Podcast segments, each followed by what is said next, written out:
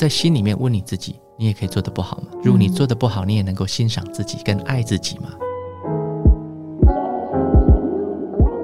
我会邀请你多去觉察自己的内在的感受，它在你的内在发生了什么事？你懂得靠近自己，你就能够跟你的同事或跟伙伴更靠近一点。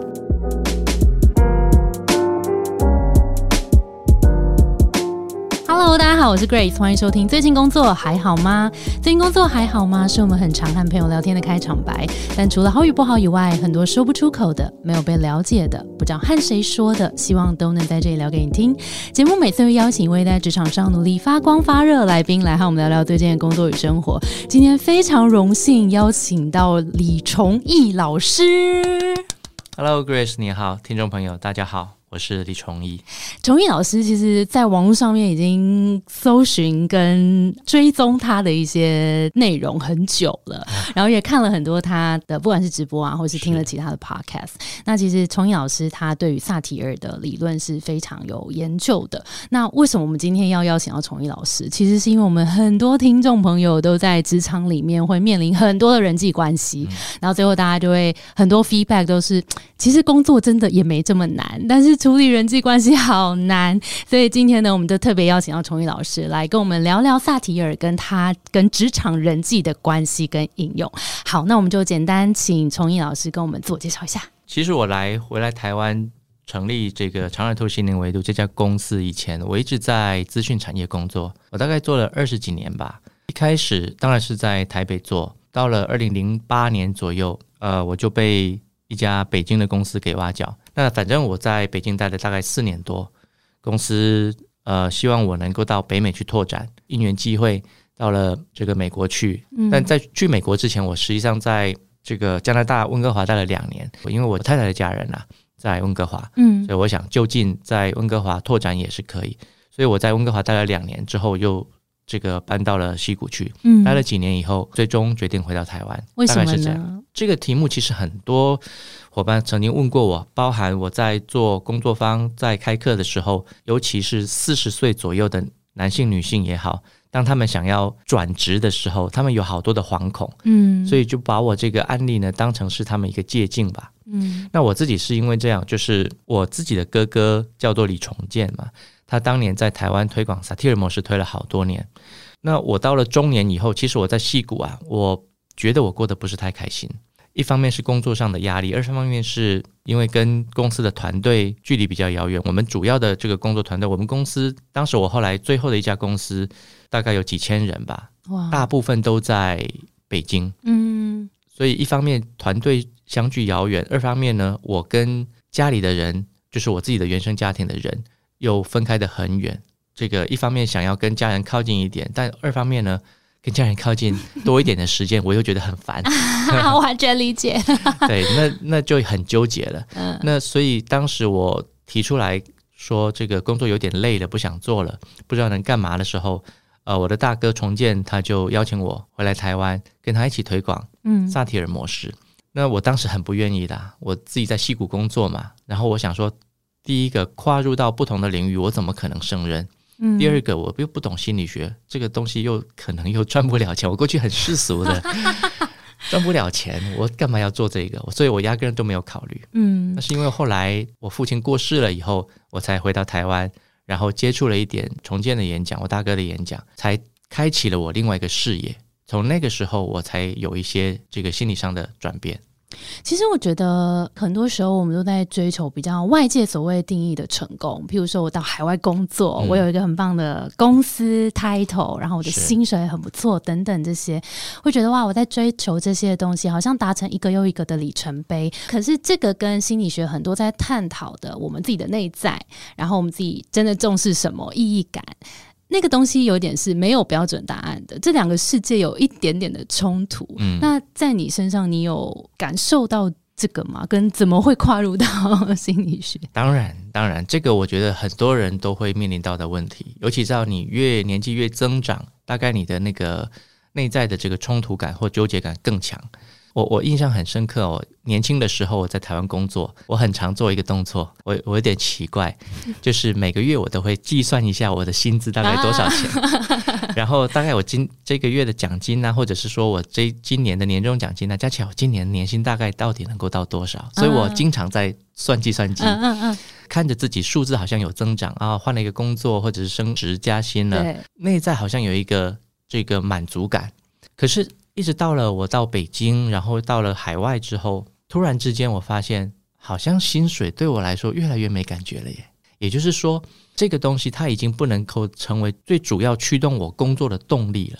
但曾经是吗？曾经，曾经我觉得有一部分是的但我后来才发现它，它真正的驱动还不是只有利益，利益只是短暂的嗯它可能有一个东西是自我的实现、自我的价值。可是你如果把这个自我实现全部放在薪资的这个升职加薪，或者是说这个你的奖金的高低来取决于你的这个自我实现感的话，你很快就会没有感觉。我们怎么会慢慢缺乏动力了？我有的时候会跟学员们说一个比喻，比如说你在路上看到一坨大便，一般人如果叫你吃这坨大便，你会吃吗？当然不要啊，当然不吃嘛，对吗？那什么状态下你有可能会吃？我给你钱，对吗？今天我给你，假设我给你一百块，你说一百块我才不吃，那我给你一万呢？我给你十万、一百万，你要不要吃？很多学员在这里就说，嗯，好，好像可以考虑一下哦。对我考虑一下，我尝一口。好，今天我大方一点跟你说好了，我就想让你 Grace 帮我尝一口大便看看，然后我给你一口一千万，你告诉我这是什么滋味就行。天哪，你要不要尝真的好试一口？天人交战哦。很多的学员就会在这里就说：“好，那我尝试看看，对吗？”好，这个是要是什么？这个叫利益驱动，也就是说，当我有利益的时候，你就会被这个东西给驱动着。第二个叫什么？恐惧驱动，也就是生存的驱动。你在路上，假设你到这个贫民窟里头啊，有人拿着枪指着你后脑勺说：“你就给我吃一口大便，你要不吃，我就把你枪毙了。那必须吃的，”那那那没办法，没办法，没得选。你得吃，对吗？所以我们在说哈，你的工作像这一坨大便嘛。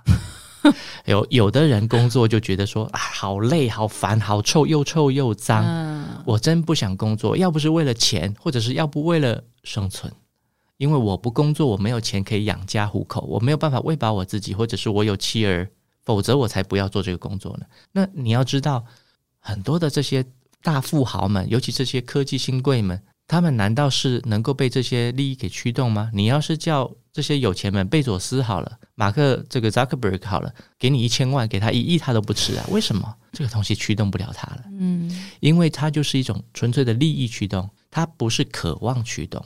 渴望就是萨提尔模式里面讲冰山框架的底层有一个这个区块，嗯，作为一个人的隐喻，也就是说，啊、大家都知道冰山，冰山上层那一个部分可以看得到的部分，大概只占了十分之一，见不到的部分有十分之九。嗯，都在水面下。是，所以如果你呃，萨提尔女士说，如果人像这个冰山一样的话，我好像看到人的十分之一，我就开始 judge，、我就开始回应了。对开始回应了。但实际上你还不了解这个人呢，人的底层有十分之九你都没看到、欸嗯那我们怎么不潜到水底下去看一看呢？嗯在理解这个人之前，我们是不是能够不要这么快的有这些不好的应对？嗯所以他的他的理论的框架是这样。嗯嗯嗯渴望其实就是这个冰山框架里头的下面比较底层的一个层次。那这里面包含了一些东西，比如说爱、被爱、被接纳、被认可、有价值感、自由、安全、独立等等的，这些都是人类的渴望。每个人基本上都会有这些渴望的，所以我刚刚说到自我价值感，它就在渴望的层次里头。嗯啊、比如说我说到被认同，很多人在工作上需要被认同的，那这个也是在渴望的层次里头，所以它不再是跟利益相关的。嗯，就像我当年在戏谷，当利益对我来说已经开始没有那种滋味了，蛮想要聊一下，就是那段时间，因为呃，那段时间你的感觉是什么？有很多的惶恐，因为我不知道人第一个就是回归到人生的是大概几岁的时候四十二三岁吧，？OK，嗯，人生的目的到底是什么？还有一个就是，当然了，在工作上我有很多的压力，也有一些瓶颈。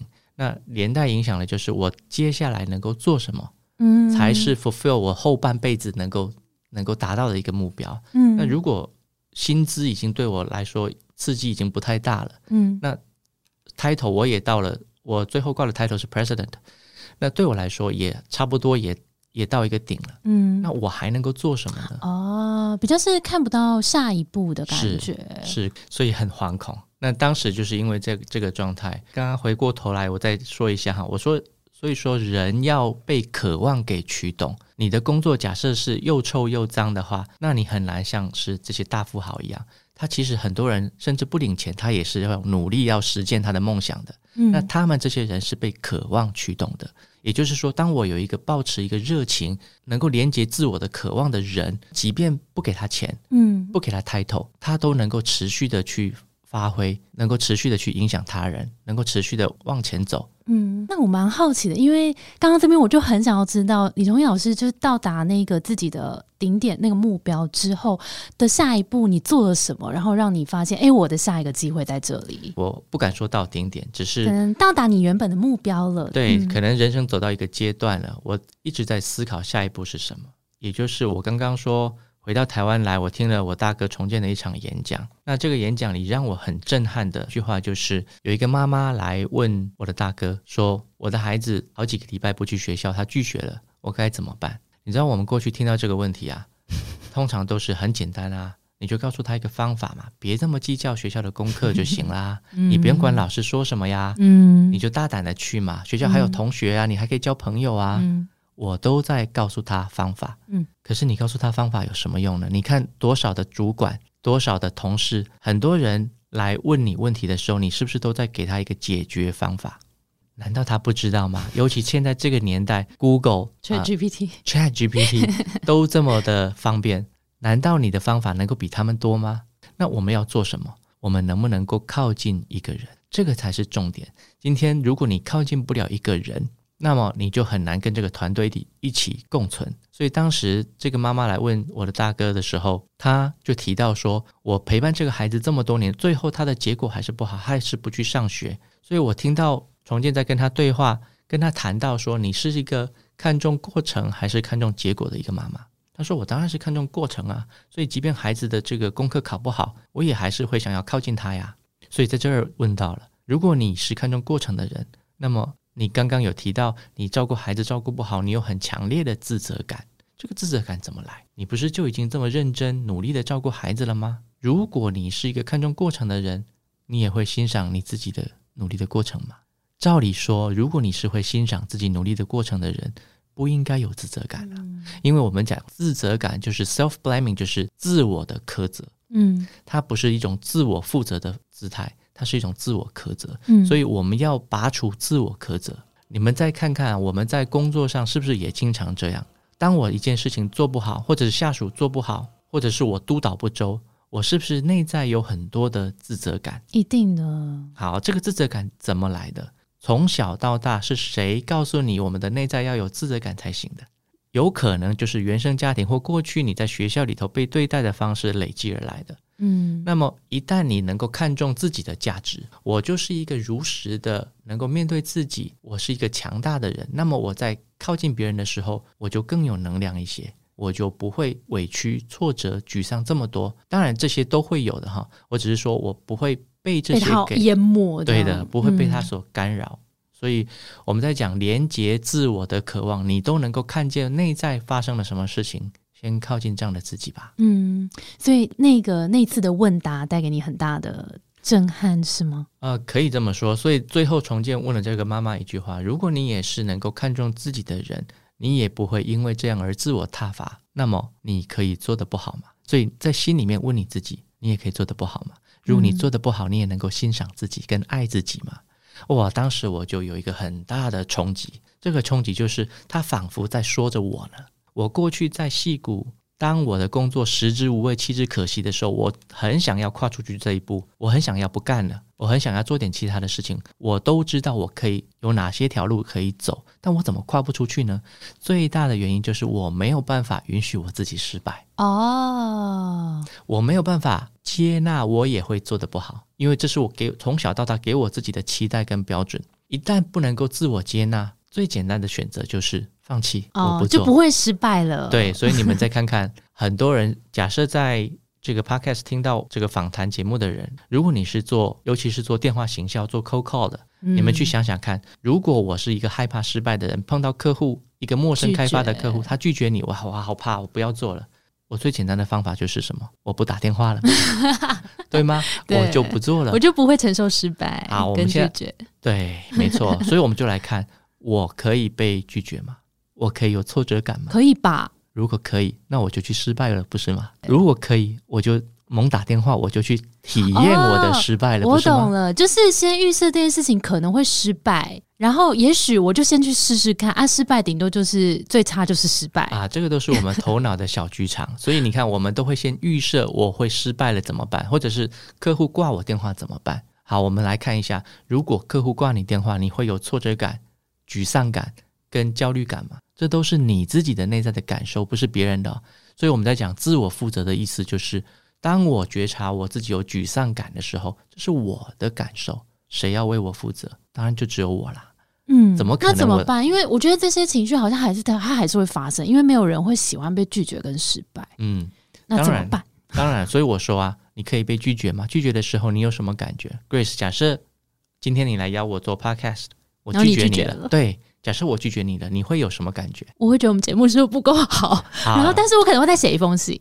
好，所以一般人的误区就在这儿。我们说，我会觉得我们节目是不是不够好？这个不是你内在的感受，它是你的思考，是你的逻辑判断。你的内在的感受会是什么？如果我拒绝你，啊、我会觉得会沮丧吗？会，所以我们在这里会问呢、Grace，你从小到大，你能够接近、靠近跟接纳你的沮丧吗？可以。你如果也允许沮丧，允许难过，那你的问题会是什么？你就勇敢的去做了，不是吗？我就大胆的被拒绝，对我就大胆的跨出去这一步，我就大胆的失败，对，因为它会造成我有沮丧感跟难过的感觉。我既然都可以接纳了，那我不就走出去了吗？哦，接纳是变勇敢的第一步。因为最大的关键的障碍就在我自己的内部，嗯是我自己阻碍了我自己，嗯，不是别人。所以我以前我也常分享一个，我去一个企业做工作坊的时候，在课后有一个 CEO，他年纪也很轻，才四十来岁吧。然后我就跟他谈，我爸爸晚年的时候，我爸爸已经在五六年前过世了。我说，在他晚年的时候，我每次回到台湾来，我都习惯的跑去厨房，因为我们单亲家庭嘛，我爸爸经常在厨房弄一些有的没的，我都会到厨房，我都印象很深刻，我会从后面抱他一下，嗯他好羡慕说，哇，你都可以这样子跟这个爸爸有亲密的互动。我就问他，你爸爸妈妈还在吗？他说在啊。他说，可是我们小时候从来都没有这种亲密的互动，连牵手都不敢。我问他，你想要吗？这个是确立目标。嗯所以我们在讲说沟通姿态哈，有三个区块。第一个就是情境，我能不能够确立这个情境，确立这个目标，这是首要之务。第二个就是能不能表达自我，第三个嗯就是我要怎么样去照顾他人。嗯好，所以情境目标这个是最重要的。所以我就问这个 CEO 说：“你想要跟你爸爸靠近吗？”他说：“当然想啊。”我说：“那我们来看一下，当你想要跟爸爸靠近，你想要抱你爸爸的时候，这个 CEO 是个女生。我问她说：‘你会有什么感觉？’她说：‘哎呀，这会好尴尬呀，会感觉这个害羞啊。’我说：‘当你靠近爸爸的时候，你会感觉到尴尬跟害羞。’那我也同样问你，你怎么回应你的尴尬跟害羞的？你能够看得见你有尴尬跟害羞吗？你能够承认你有尴尬跟害羞吗？你能够允许跟接纳你的尴尬跟害羞吗？他说可以是可以啦，不过你看一般人都会这样回应哈，可以是可以啦，不过最好还是不要。很真实。好，那到底是可以还是不可以？你到底能够接纳自己还是不行呢？所以我们在这里就会问了哈，你如果真的是从打从心里面回应出来，我可以接纳自己，如果真的是可以的话，那你的问题是什么？我邀请你去尴尬吧，嗯我邀请你去害羞吧，嗯因为你说你可以啊，对吗？嗯如果我可以尴尬，可以害羞，那我就抱我爸爸了，嗯我还有什么困扰呢？那我知道在萨提尔里面，我们有讲讲到一个应对的姿态，然后又有分四种。我觉得这边也蛮可以跟大家聊一下这个应对姿态里面在冰山的哪一层，然后。它通常怎么影响我们。好，我们刚才讲到冰山，冰山的上层，如果大家有看过呃铁达尼号的话，就知道当那个铁达尼号看到冰山的时候，为时已晚，嗯因为，下面已经撞到了，对，下面已经撞到，下面那一块才是主体。以萨提尔以冰山作为隐喻的这个图像来说的话，冰山的上层它叫做人的外在事件跟一个人的故事。冰山的下层呢，包含了几个层次，我就先跳过不说。水平面的部分，也就是这条船行驶在这个海面上，这个水平面的部分就是你的应对姿态。水平面有可能是大风大浪，或者是风平浪静，或者是有其他的呃偶有波澜浪花，它都是你的应对姿态。这个应对姿态，萨提尔女士说，有四种应对姿态是我们从小被教育培养而来的惯性姿态，叫做 coping stances，怎么去应对？嗯，那它同时也叫做 survival stances 啊、就是求生存，生存对求生存的姿态。意思就是，我小的时候看到爸爸妈妈，爸爸是对妈妈有暴力倾向的，那么或者对小孩有暴力倾向的，我要怎么样才能够生存下来？我可能需要讨好。嗯，所以你看，暴力倾向它有可能是一种指责的姿态。嗯，那么妈妈为了要存活在这个家庭里头，她可能就必须要对爸爸百般的讨好、委屈嘛。那作为孩子呢，我可能也要讨好，嗯，所以我就学到了哦，原来在高张的环境底下，我必须要讨好才能够求生存。所以很多的人把这样的姿态也会带到他的人际关系、职场里头，他也会讨好。第三种姿态，我们讲叫超理智。超理智就是不断的说道理。像我的父亲是中学的老师，他也很会说道理。我最记得每天他早上叫我们起床的时候，他都会告诉我们。这个大好的时光要掌握，一寸光阴一寸金。哇一早就寸金难买寸光阴，对，然后还会背诵朱子治家格言。你知道黎明即起，洒扫庭除要，内外整洁。这个既婚变喜，闭锁门户，必当亲自检点。一粥一饭，当思来处不。我到现在都能够背上一点所以你就知道我爸爸的那个魔音洗脑植入你的啊，哎，还就还呢、当一个人不断的对你说道理的时候，你就知道哇，好烦呐、但是下意识会抗拒，对，会抗拒，你就知道这个没有办法靠近一个人。嗯，如果你是作为这样的同事或者是主管，记得啊、主管好喜欢说道理的，一说道理说个没完。我告诉你们啊，你们业绩要达标，你们如果不达标，你们今年就会我们以前都是怎么做的啊？啊，是是是，一开始进入到说道理的模式，那么跟人就没有办法靠近。所以，如果你是一个只讲道理的人，我会邀请你多去觉察自己的内在的感受，在你的内在发生了什么事，你懂得靠近自己，你就能够跟你的同事或跟伙伴更靠近一点。好，这个就是超理智的姿态。最后一个姿态叫 irrelevant，就是啊、中文翻译叫打岔。嗯这个打岔，其实你看英文 irrelevant 就是不相关，嗯也就是说，我跟你谈论一个话题，你都跟我在谈一些五四三的，嗯，就是八竿子打不着的，那就是不相关的话题。我在书里面也有提到，我在跟这个财务的经理去讨论报表的时候，他老是在跟我扯东扯西的，我们没有办法沟通，所以会造成我好多的困扰。团队里面一定有这样的人，嗯喜欢插歌打。我过去也是这样，我也我也很喜欢打岔的。哦，真的啊，对我想转移注意力。是，我不想谈论自己。我觉得这很有趣，我们可不可以一个一个来，就是讨论一下？假设大家听众也可以思考一下，你的主管是哪一种类型的？我们来看怎么样治治这不同的类型的人。如果今天听众的主管他是比较偏超理智，所以他可能会给很多的方法，然后告诉你怎么做，这种很说教类型的。那身为他的下属，我可以怎么跟他 co work 比较好？呃，如果是说道理类型的主管是吗？啊、其实我在书里面提到哈，一般来说我们都是先回应自己。你看，当老板在熟在跟你说道理的时候，你的内在会有感受吗？可能会是想要先耳朵观察一下啊，耳朵关起来是你的反应，啊，对，那内在的感受有可能会是烦，烦躁哈，可能还有别的，对吗？可能他在讲道理是觉得我不会是不是啊，这也是思考了。？OK，它不是感受。我们在讲说，我们先回应到自己的内在的感受。比如说，我有烦躁感，我们在说哈，沟通通常是三个要素。我刚刚提到情境、自我跟他人。好，假设第一个你要跟主管好好沟通，这三要素第一个要成立的就是情境。你要让这个情境成立吗？所以我在书里面提到有一个人来问我说：“老师，我要怎么才能够跟我主管好好的谈话？”我主管超烦的，经常的在数落我们，在念我们，超不喜欢听他说话的。我要怎么样才能够好好的跟他谈话？我就问他呀，你想要跟你的主管有良好的沟通跟良好的互动连接吗？他很快的就说：“我才不要嘞！这种人我干嘛跟他有良好的连接？”哦，我就问他呀，如果你不想跟他有良好的互动连接，你要怎么好好的要跟不要离职他说话？？不然你就是是得要一直遇到他。你要怎么跟他好好的说话？对，他说啊，对哈、老师，那我我是不是应该要先有这个念头？我说你说呢？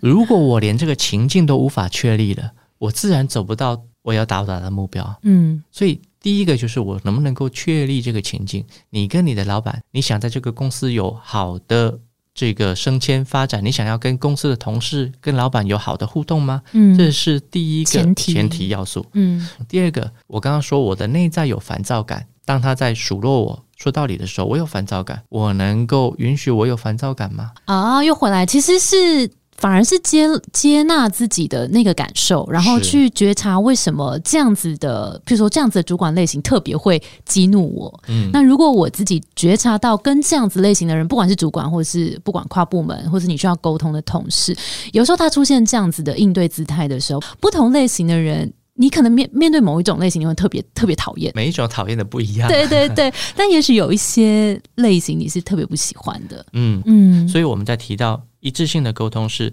自我跟他人，我也可以跟我的老板，假设 Grace 是我老板，我也可以跟你说，Grace 啊，我刚才听到你在跟我说这个公司的规章制度的时候，其实我不知道怎么，我心里其实开始突然觉得烦躁。Grace，我这么大胆跟你说，你会不会很介意啊？因为我很想告诉你我的感觉。你说啊，好，我已经说了，对吗 嗯嗯嗯，？Grace，你会感觉到很突兀吗？如果我这样跟你表露的话，我觉得不会啊，为什么？因为我最后还有做到一个关照他人。嗯因为我除了表达我自己之外，我还做到关照他人。我说，我跟你说，其实我有一个烦躁的感觉升上来，Grace，你会介意我这么说吗？这就是最后一句话，就是在关照我老板的感受。嗯最后一个叫一致性的应对姿态，一致性的英文叫这个 congruence，、嗯所以它比较呃适合和谐的沟通。为什么？因为我们时常的能够表达自我，我也不用委屈了。嗯很坦诚的让你知道我的内在感受，嗯，同时我也能够照顾到你的感受。这个东西怎么有办法这样完成？因为我跟我自己能够连接整合了，我能够允许自己的内在有任何的发生，嗯，我才有办法对外这样做。否则我自己都不允许我自己有尴尬跟烦躁感，我可能对你说话我就说不出来。那我想要延伸问一下，其实我们这里蛮多听众，呃，他会比较哦。就是在在职场上面会比较不敢表达自己的意见，所以他我觉得他会有一点点像我们刚刚讲四个姿态里面可能比较讨好的类型。那他有时候会想要兼顾到职场上面的和谐，然后觉得自己有一些话可能就不说了，累积在自己身上久了，就会觉得啊，好像公司都没有听到我的我的声音。你觉得针对这样子类型的听众有没有什么样的建议？我们在做姿态的雕塑的时候，呃，指责的人他是叉着腰，然后指着对方的鼻子在骂。想象一下，另外一个被指责的人，假设是讨好的话，我们在雕塑的时候，他是单膝跪在地上，左手抚着胸口，右手呈现一个乞讨的姿态，对对上乞讨。那你就可以知道，这样的姿态很委屈，嗯心里很不舒服。如果你是在这个姿态底下讲话，很难受的，我会嗯邀请你先站起来。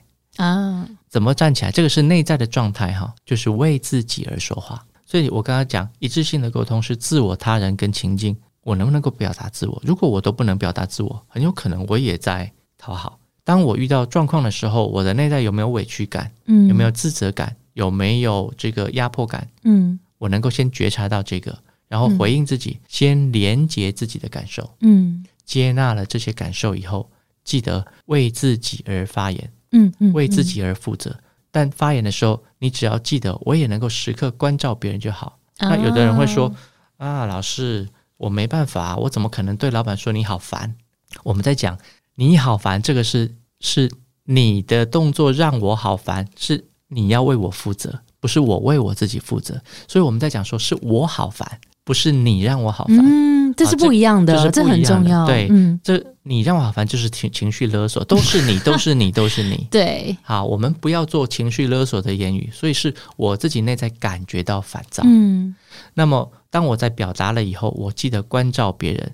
那有的人说，那这样子老板还是会说啊，你怎么可以说老板讲话你就烦？我以前做员工的时候也没这样啊。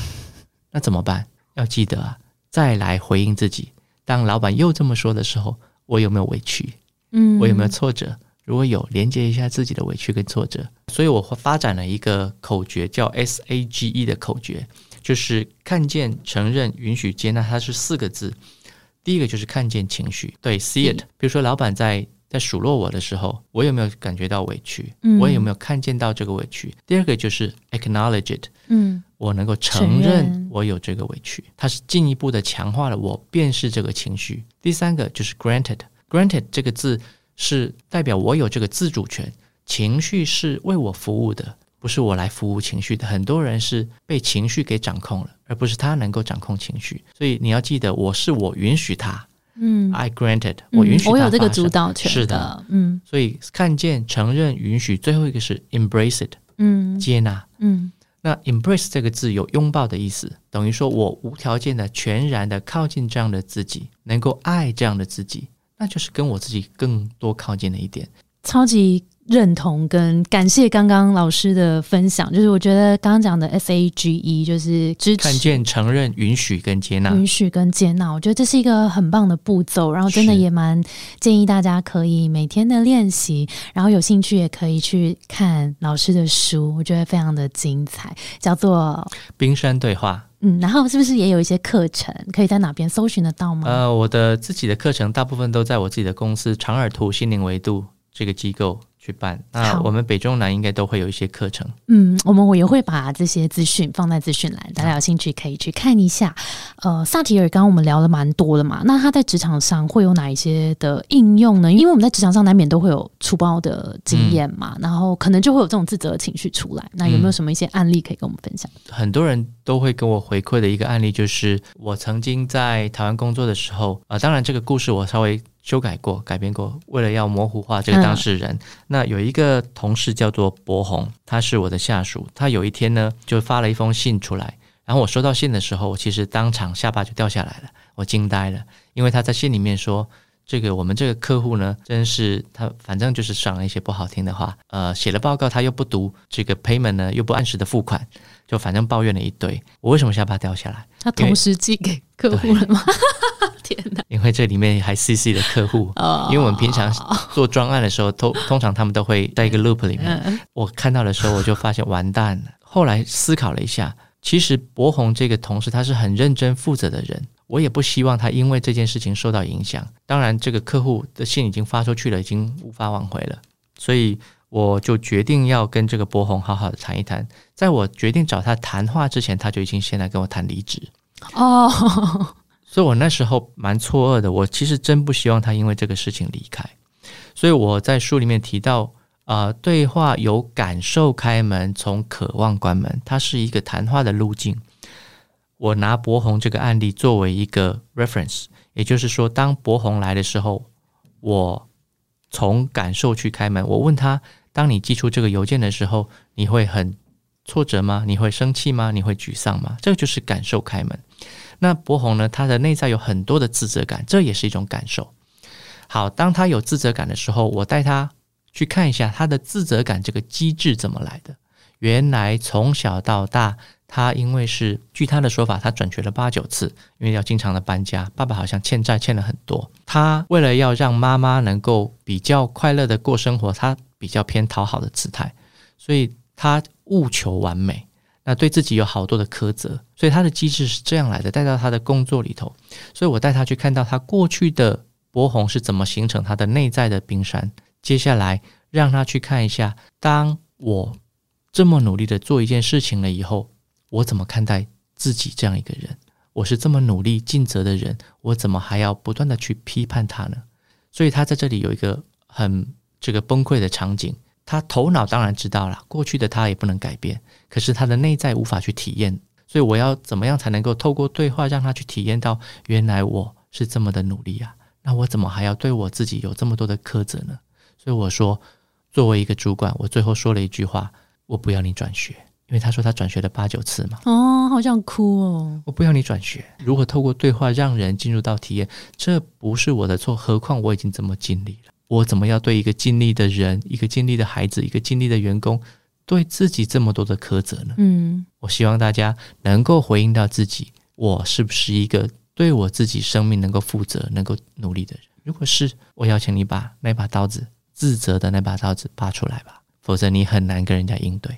天哪，太精彩了！谢谢崇义老师今天精彩的分享。最后，我想要问一下，啊、老师有没有自己读到很喜欢、很认同的 quote，可以跟我们大家分享？这个书的标题就有了。这个沟通是一条由内向外的道路，先整合好自己，然后才有办法去应对，否则所有的应对都是一种无意识的惯性。所以，先由内再到外，它会是一个整合好、比较和谐一致的应对。嗯，感谢感谢崇义老师，今天我觉得聊得非常非常开心，因为崇义老师的这个理论其实也一直都是我们很相信的事情，就是真的万物万事万物都从了解自己开始，然后我们真的了解自己了，我们从内会长出力量，那这个力量也会帮助我们做一个更适合我们的选择，那我们也能够为生命负起全责。那之后，其实我觉得面对的这些问题，就会变成是我要解决的问题，而不是呃未知，不是恐惧了。是那当这些东西更具体之后，我们其实就会有那个力量去开始行动了。我是一切的根源。真的真的太感谢了。好，今天我们的节目就到这边，我们会把刚刚有提到的一些资源啊、podcast 啊、书啊、工作坊啊等等的资讯，我们都会一起放在资讯栏，大家呃欢迎去追踪。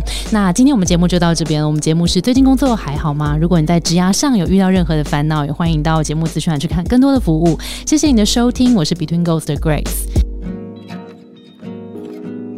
我们相信职场不是一个人战斗，一群人一起前进，绝对比一个人走得更踏实安心。我们会陪着你一起把职涯走得更顺利。如果你也喜欢我们的话，欢迎订阅我们的 Apple Podcast，也分享给你身边的朋友或留言给我们，也可以到节目资讯栏追踪我们的 IG 和社团。那我们就下周见喽，拜拜拜。